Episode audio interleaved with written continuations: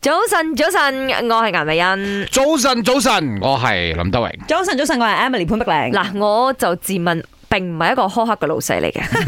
OK，雖然我都係半夜係嘅 WhatsApp 我嘅事啦，咁但係誒、呃我唔 expect 你會回嘅。哦因為好多時候我哋太多嘢啦嘛，我一記得我就嗱嗱聲 send 俾你係，先，你嚇聽日回我都得嘅。啱啦，你瞓醒咪回咯，係同咪埋佢都先？知道我特登嗯掉翻轉，好多時候係佢半夜 send 嘢俾我啫。嗯， 啊，所以誒、呃苛刻呢樣嘢咧，我哋點解今日會講到話？誒、你有冇遇過一個苛刻老細係因為新聞背景，就話到一個員工就 snapshot 佢同佢老細嗰啲 convers WhatsApp 嘅係係 conversation 出嚟，我哋睇到係傻咗啊！即係老細用嗰個語氣咧，即係嗰啲文字嗰啊啲字字眼咧，係會令到人哋覺得好大壓力，同埋好粗言粗語冇禮貌。咪係佢啊好好食神裏邊嘅周星馳咯。嗯 disrespect 嗯嚇啊直頭係誒，首先就因為個員工放緊假，而且係請嗰啲叫做去搞婚禮嘅假期嗯嚟嘅添，但係咧個老細就係咁誒背住佢問佢點解你誒回我冇 message 啊冇回我 message 啊？做乜嘢啊？而家你做緊乜嘢啊？喺你知唔邊度啊？知你嘅 sales 好差啊？即係類似咁樣，係咁俾壓力佢，跟住佢傻咗啦。香港放緊假㗎喎，佢仲要同佢講話，我知你而家搞緊你結婚嘅嘢，但係 please respect your your job。。job 嗯哦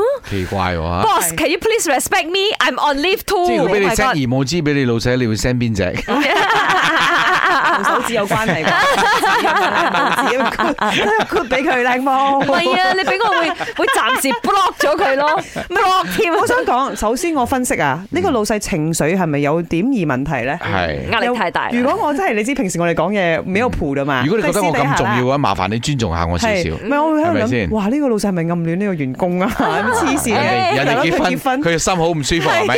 借頭借意攞啲公事嚟 係啊鬧下佢先，係咪先係咪我哋搞啦即。係呢個老細嘅 EQ 啊，都有啲問題啦，啱情緒管理能力啊，即係呢個係我誒個人立場啦嚇。唔係講真，好處咧就係我哋嘅老細咧都係好老細嚟嘅，嗯，唔係因為 EQ 好高，啊我哋哦自己真係遇到啲好老你要細。管理我哋 EQ 唔高邊得啊？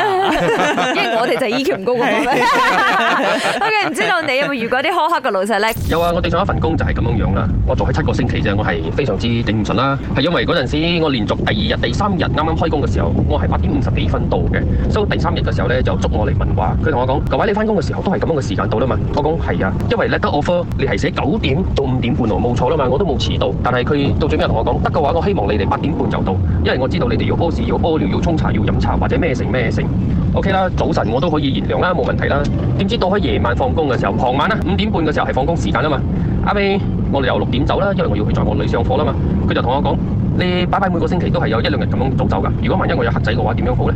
唔係喎，你嘅 offer letter 都係寫至到五點半咯喎。So 我又開七個星期，我翻工又驚，放工又驚，好多好多嘅理由，所以我頂唔順我自己走啦。